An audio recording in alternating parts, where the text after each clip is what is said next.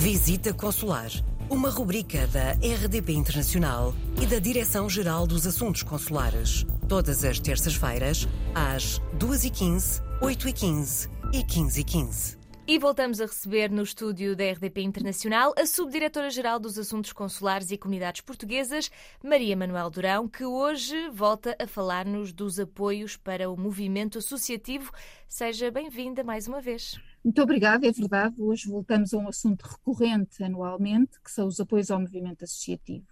No dia 1 de outubro, abriu o concurso de apoio às associações portuguesas no estrangeiro para o ano 2023. As candidaturas devem ser apresentadas até 31 de dezembro e podem ser apresentadas por associações e federações das comunidades portuguesas, legalmente constituídas há mais de um ano, sem fins lucrativos ou partidários e cujo objetivo visa o benefício sociocultural da diáspora. Estas associações podem ter sede em território nacional ou em território estrangeiro, mas as candidaturas devem ser sempre entregues junto do posto consular ou secção consular da área onde a ação ou o projeto serão executados mas atenção, para concorrerem, estas entidades devem estar previamente credenciadas junto da Direção-Geral dos Assuntos Consulares e das Comunidades Portuguesas, através da apresentação de alguns documentos, tais como o ato de constituição e os estatutos, o registro junto das autoridades do país onde está sediada, o plano de atividades, orçamento, relatório de atividades e contas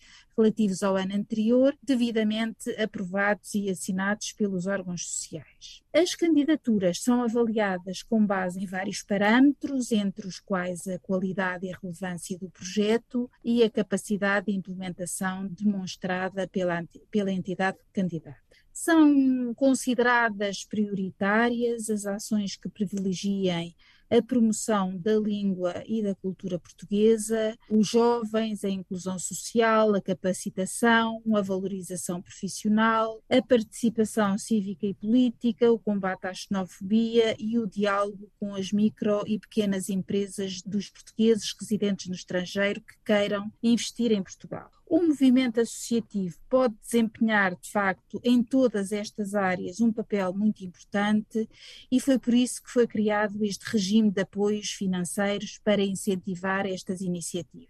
No processo de 2022 foi atribuído um apoio de mais de 780 mil euros a 150 candidaturas, o que representou o valor mais elevado desde a implementação deste novo modelo de apoios. Antes da apresentação das vossas candidaturas, consultem as informações que constam do portal das comunidades, leiam com atenção o Decreto-Lei 124 de 2017, de 27 de setembro, que regula estes apoios e esclareçam as dúvidas que ainda possam ter junto dos postos consulares.